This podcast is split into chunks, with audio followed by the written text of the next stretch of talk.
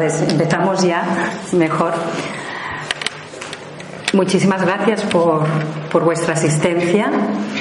Mm, voy a enmarcar un poco el acto. Eh, me llamo Gemma Tellez, soy la presidenta de la Casa de Alésar, que hemos coorganizado con, con el grupo de, de estudiantes de la UAP de sostenibilidad todo este acto y ah, nos acompañan uh, Martí Boada, Mamo Calixto, procedente de Colombia, y Odil Rodríguez de la Fuente, que está, está por aquí, pero tenía que responder a una, una llamada urgente.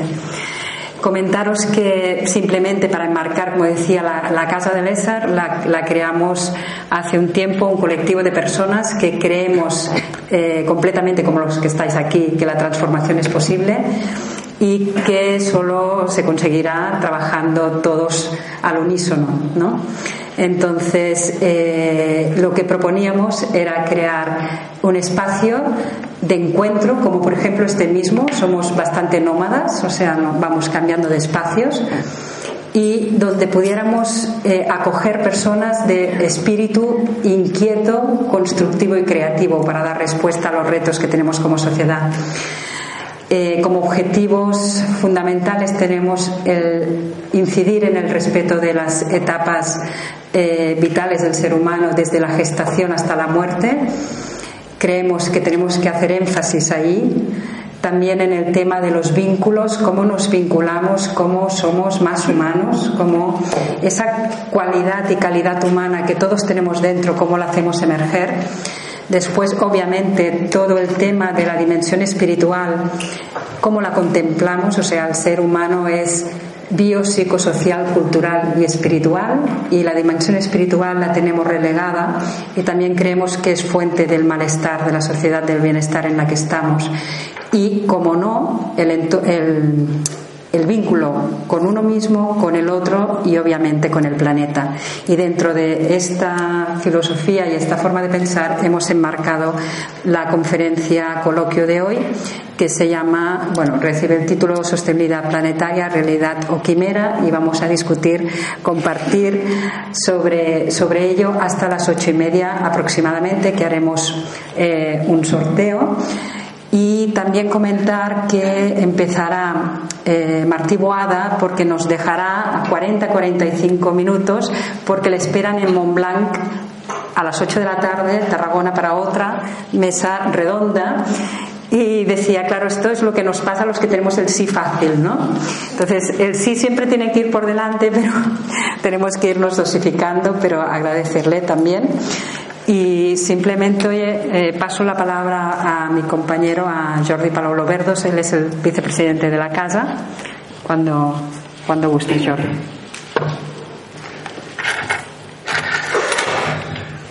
Muy brevemente, eh, nuevamente para agradecer vuestra presencia esta tarde. También agradecer especialmente al, Museo Marítimo de Barcelona, que nos ha cedido generosa y gratuitamente este espacio. Simplemente para eh, ligarlo con el acto que estamos haciendo, eh, el germen de lo que es el Museo Marítimo de Barcelona eh, tiene, aparece por allá en los años 1300 justamente que un acuerdo entre Pere IV, el Consell de Cent y el Consell del General, que era justamente el germen de la Generalitat de Cataluña, en una iniciativa que se llamaba, se llamó Concordia. Y por lo tanto entendíamos que en este caso era un espacio adecuado, pero queríamos agradecer pública, eh, públicamente al Museo Marítimo de Barcelona esta cesión eh, eh, generosa, digamos, del espacio y por supuesto agradecer a las tres personas excepcionales que tenemos hoy con nosotros su generosidad y su amabilidad de estar presentes, de ser quien son y de poder traer el mensaje eh, que, traen, que de alguna forma su única presencia ya es una respuesta, yo creo, a la pregunta que se hace en el, en acto. Sin más, para no alargarnos, pasamos la, la, palabra, la palabra a Maribel, que es justamente una mujer colombiana activa y que además ha colaborado mucho con este acto y que además es alumna de Martí Boada, que será la persona encargada de presentar. del Instituto de Ciencia y Tecnología Ambientales también de la Universidad Autónoma de Barcelona. Sus principales líneas de investigación son el cambio global y la biodiversidad desde la perspectiva social, centrada en el sistema urbano y en los bosques. Es responsable del grupo de investigación y conservación de etnoecología y cambio global, profesor visitante en universidades importantes a nivel mundial, en los Estados Unidos, en México, en Chile, en Francia, y también es asesor científico de la UNESCO, tiene una hoja de vida muy amplia que tocaría utilizar por lo menos 15 minutos para contárselas, pero yo estoy haciendo el resumen que puedo hacer. Es miembro también del Comité Internacional para la Educación y la Comunicación de la UICN y el PUM de las Naciones Unidas. Y entre otros reconocimientos destacados tiene el Premio Global de Naciones Unidas del 1995 y el Premio Nacional del Medio Ambiente Félix Rodríguez de la Fuente, el padre Odil que nos acompaña esta tarde. ¿Sí? Perfecto, Martí, adelante.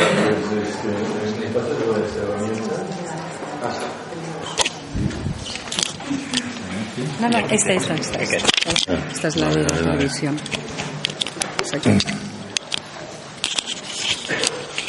Bueno, en primer lugar, eh, agradeceros que estéis acá. Seguramente lo, que voy a intentar es que no, os, no tengáis un arrepentimiento en, dentro de tres minutos, ¿no?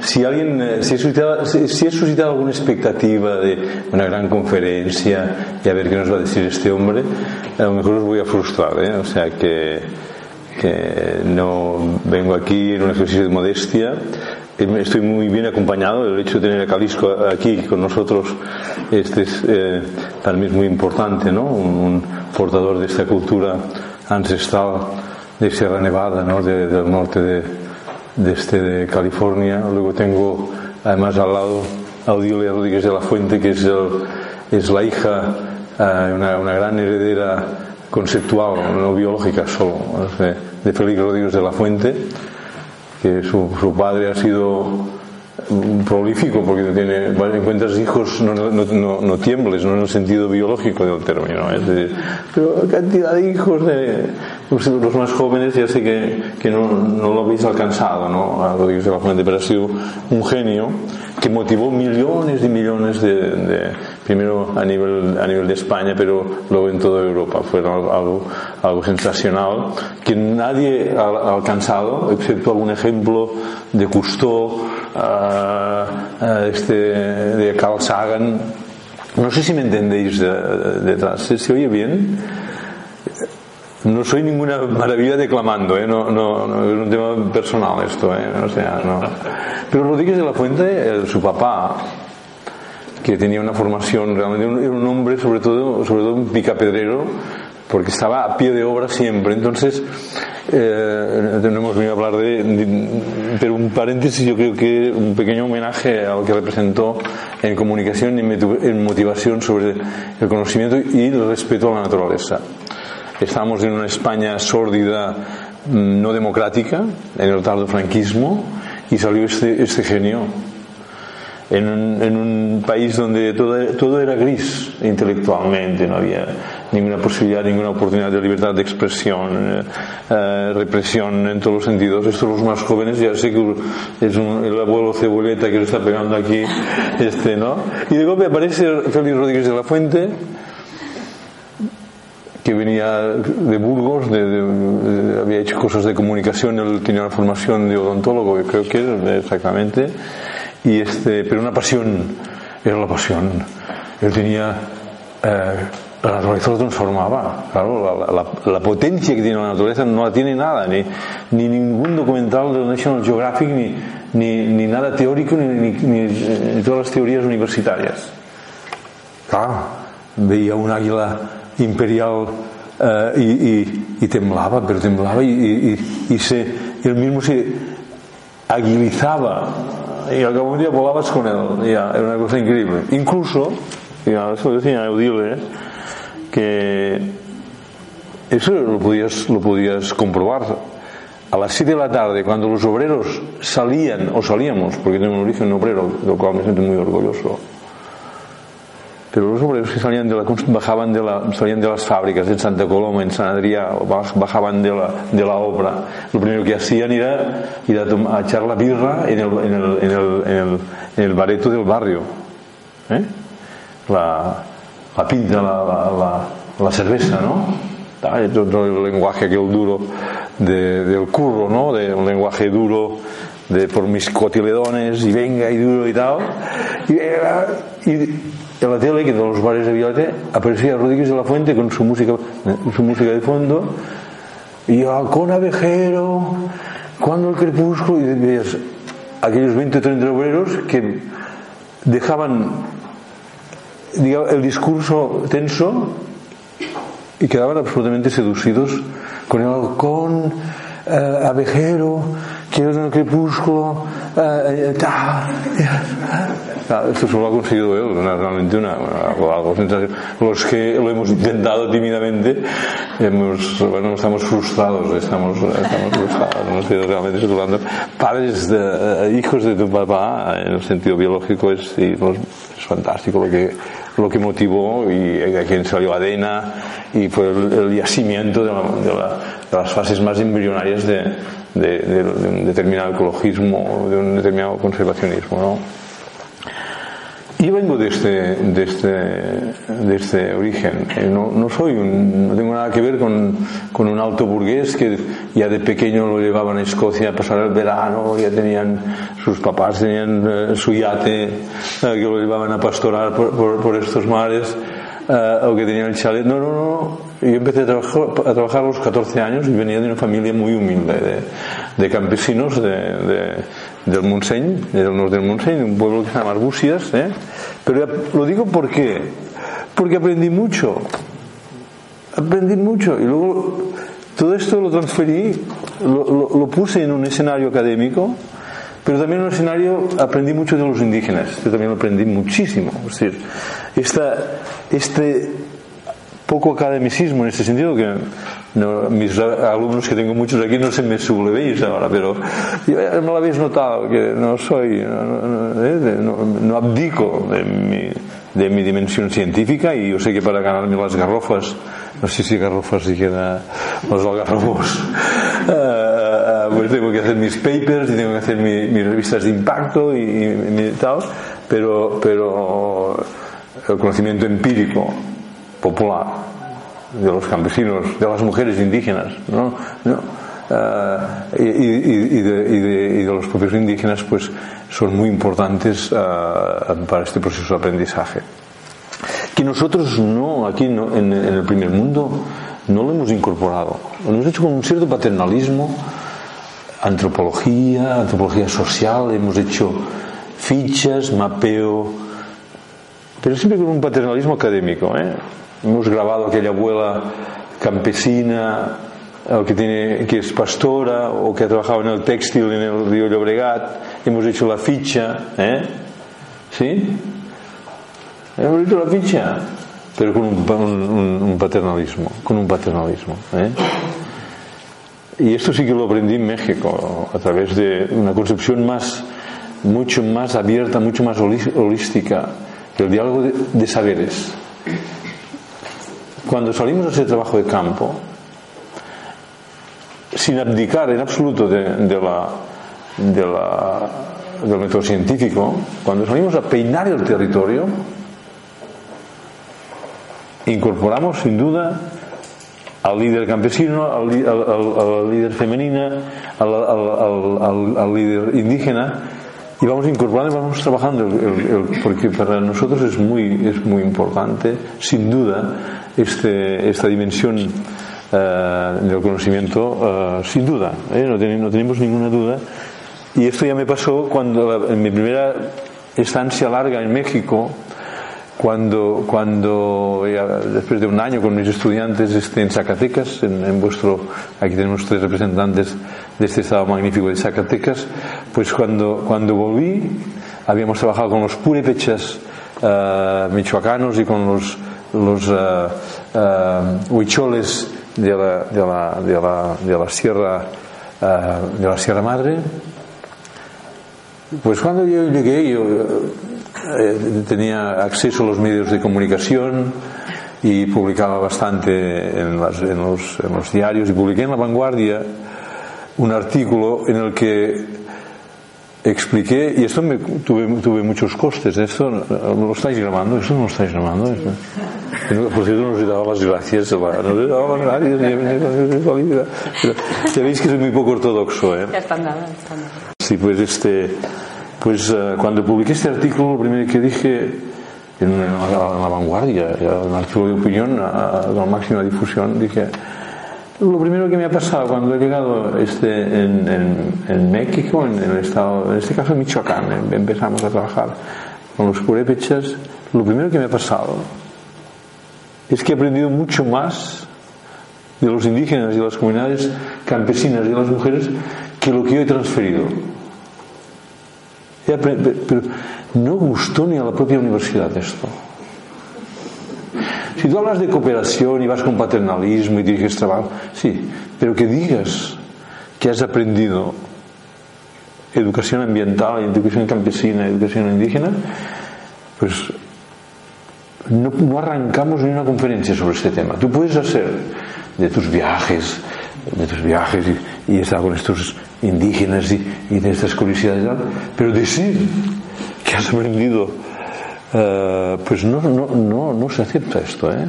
Reconocer este estatus, lo digo, no sé si mañana va a haber algún titular en la hoja parroquial de San Andreu de Llavaneras, pero no, no, no. Porque el primer mundo, el mundo occidental, los reyes del mambo, los reyes del mambo, y ahora tenemos este señor el Bush, este, aquest xicot, no el Bush, el Trump, no, no, no el Trump, el, el, el Trump, no, no, ya, ya, ya, ya, ya iba bien. Dicen, dicen que Bush, hay alguna, como, alguna estudiante eh, norteamericana pobre que ya, ya, debe estar inquieta, pero uh, decían que Bush intelectualmente era incapaz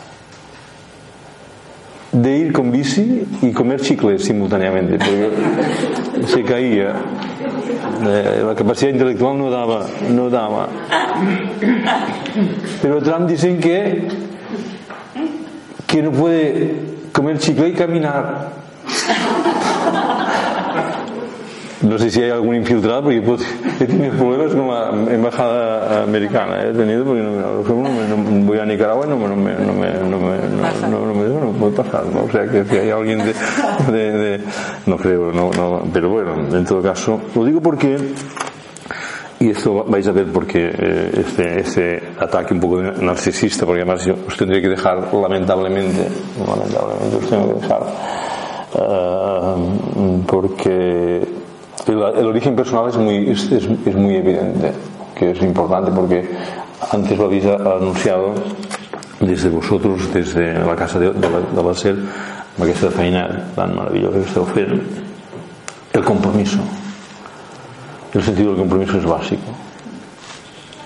El sentido del compromiso personal. ¿Y esto cómo, cómo, cómo fue en mi caso? Yo este, con este origen mío aprendí una fracción muy notoria de mi conocimiento del medio. Antes, cuando hablabais vosotros de, hablamos de, de este, de, del búho, ¿no? Les decía, el búho, nosotros tenemos on, tenemos siete búhos en, en, este, en, Cataluña. Pero claro, ya no los, ya no los conocemos, ¿no? Uh, no los conocemos. Pero ¿quién me enseñó? No, la universidad nadie me ha enseñado que, que, tenemos siete búhos. Incluso, ¿quién me enseñó a imitarlos? Per exemple, el gamarús, el càrabo, l'estic, l'estic saluco.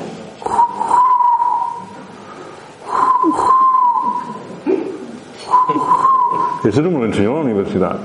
Incluso, a este tío le, le, falta un cosido, ¿no? Le falta, le falta, pero eso lo, aprendí de mi tío, de, de, de, mi papá, de mi abuelo, el conocimiento del medio.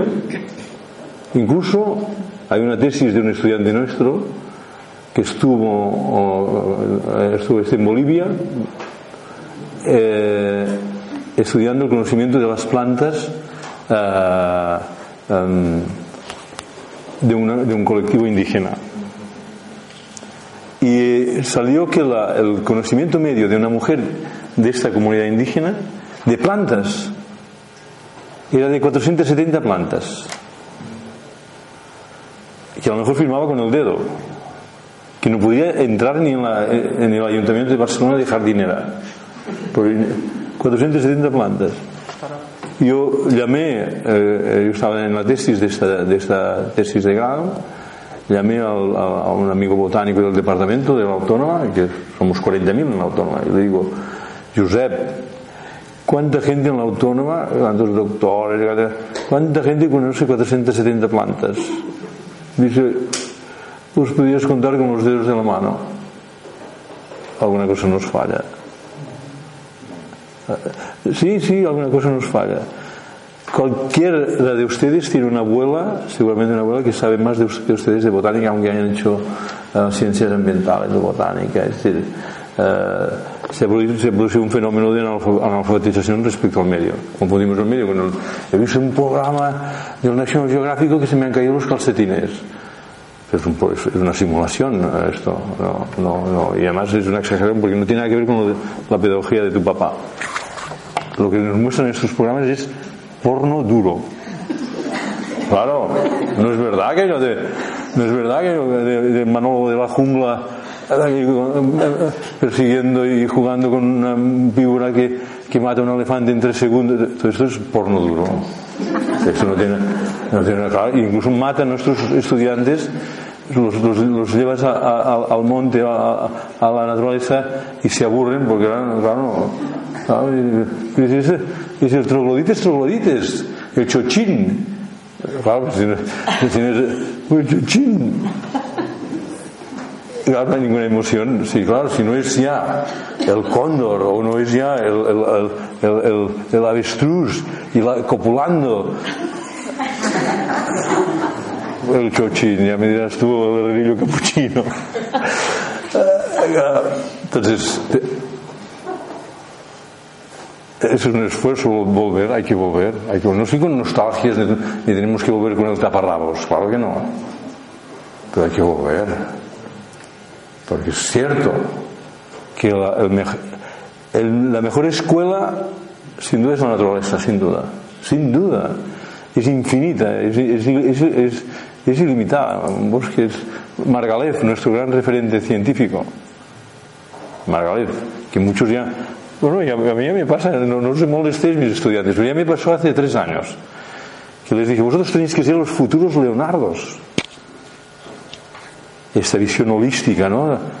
Eh, y me miraban y yo, y, claro, digo, Leonardo supongo que sabéis quién es. Claro, Leonardo DiCaprio, me dijeron.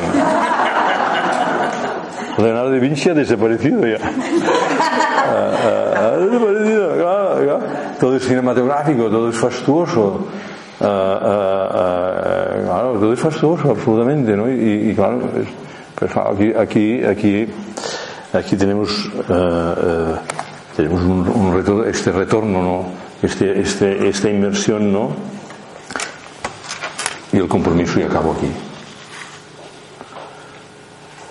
Yo con esta perspectiva mía y, esta capacidad de, emocionarme tan grande que, que, esto es, también es un poco innato, si quieren, ¿no? Pero hoy he visto la, la cacatúa de axilas amarillas del Amazonas, hoy he observado el, el, el periquito de, eh, de pico azul, toda esta excitación biofílica, ¿no? De- de- y este, he hecho este bimbo, esta cosa tan realmente tan emocionante, pero en el 95, en el, pues, usted, que, que fue en el, en el 2000, en el 1995, tuve la sorpresa que Naciones Unidas me dio el Premio Mundial de Medio Ambiente. Y digo, se han equivocado esta gente, el premio, el, el- el premio mundial. Entonces, sí, sí, de Nairobi, de, no, y sí, sí, y tuve que ir a, a Pretoria, Sudáfrica, a, a recogerlo. Era el segundo, el segundo, el segundo español que lo recibía eh, en toda la historia y este y estuvimos invitados por el gobierno, pues estuvimos casi tres semanas pero lo más fuerte para mí, me cambió la vida, fue la caída de- del caballo San, de San Pablo, y aquí es el, tema del compromiso. Tuvimos la suerte, el honor de conocer a Nelson Mandela. Nelson Mandela, poca broma aquí. Poca broma aquí, sí. Ni izquierdas ni derechas, de estas personalidades que la humanidad nos regala a cuenta gotas. ¿eh? A cuenta gotas. Y me acuerdo que cuando a los 10 galardonados, cuando nos íbamos, Mandela nos dijo, no olvidéis nunca que la gran causa de lucha de la humanidad ya no es la lucha de clases, no sino la lucha por el medio ambiente. Esta es la gran lucha, la gran causa de lucha de la humanidad, de futuro, el medio. Esta dimensión de compromiso para subvertir el modelo, subvertirlo. Modelo energético, económico, de apropiación de relación. Y aquí viene el principio de sostenibilidad. Pasa que hay un uso completamente abusivo del concepto de sostenibilidad. Hoy, si ustedes consultan hoy mismo la biblioteca del Congreso de, eh, de los Estados Unidos, verán que hay 130 definiciones. Torre de Babel, no lingüística, sino conceptual. Hoy ponemos la palabra sostenible a lo que, a lo que quieras, tiene un efecto, es el greenwashing, es el, lavado verde, ¿eh? es, la, es, la, cosmética. ¿eh? Principio de sostenibilidad, sin tanta carga dialéctica ni intelectual, era el que aplicaban nuestras abuelas, y digo en femenino. Ellas sabían que si querían tener huevos, en el sentido alimentario del término, claro, nunca debían meter la gallina en la cazuela. Nosotros metemos la gallina, el gallo, los pollos y hasta el palo travesero del gallinero. Yo no sé si. Claro, ya se ve. ¿eh? Ese es el principio, Susana. Hay que retirar el huevo de la gallina, pero no poner la gallina en la cazuela. Esta es, esta, esta es la. Y antes me, he despistado un poco, pero os hablaba de, de Margalev, que, es, que ha sido nuestro gran referente que es verdad que incluso en la universidad no hay más atención hacia los vivos del deporte. Sabemos el número de hematomas de que tiene Ronaldo en, el muslo izquierdo o, Messi, o los números, el número de, encestes que ha hecho, eh, no me hagáis decir el nombre de, a las 7 de la mañana, ya me dan por la radio el número de encestos, de encestes en básquet que ha hecho los Mavericks de, de Dallas,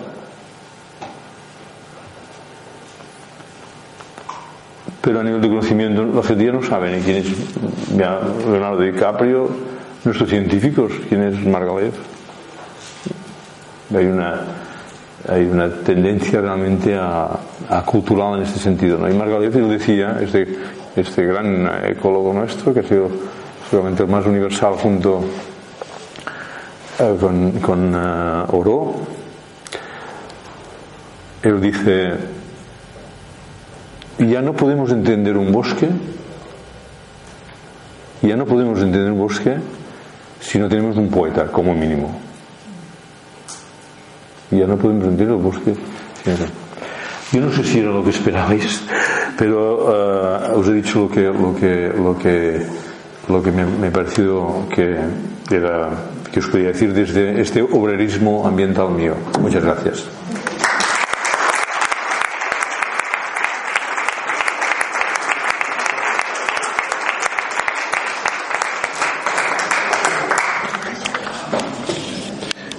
Cinco minutos si hay alguna pregunta, pero que nadie me pregunta qué hay que hacer para salvar el mundo. esa pregunta eh, no, no, no, no, no posada, on pensar que marxaves. Una pregunta, sí, una pregunta. Primera pregunta. ¿Sí? Con todo el respeto. ¿Te, ¿Te tiene miedo a morir?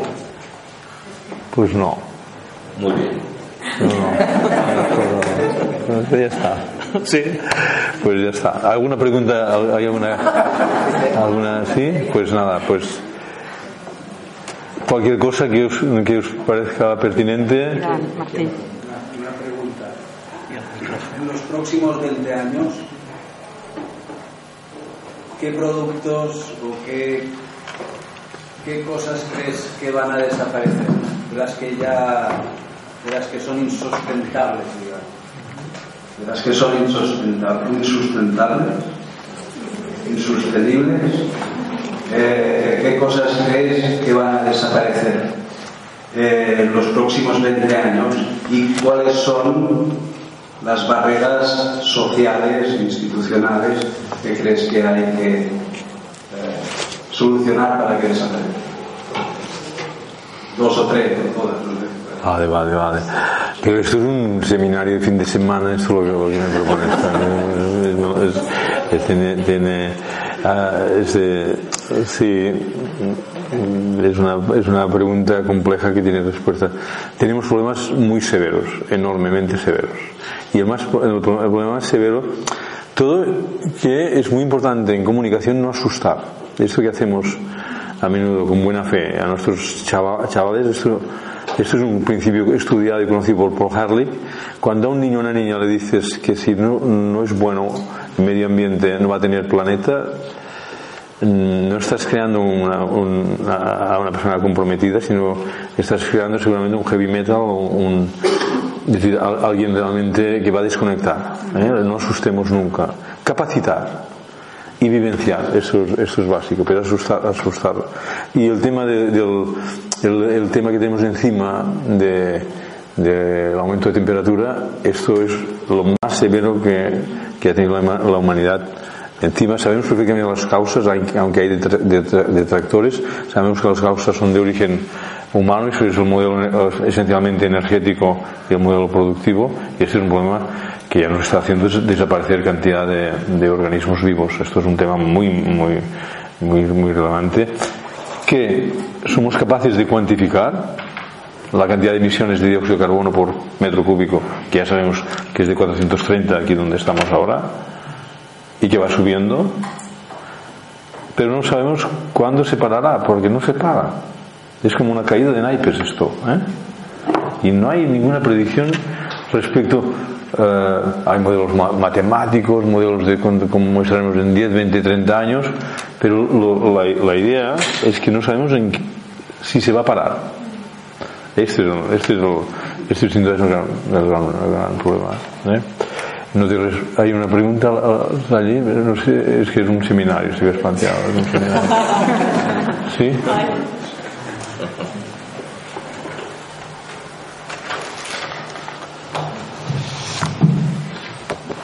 Hola, felicitaciones por su trayectoria.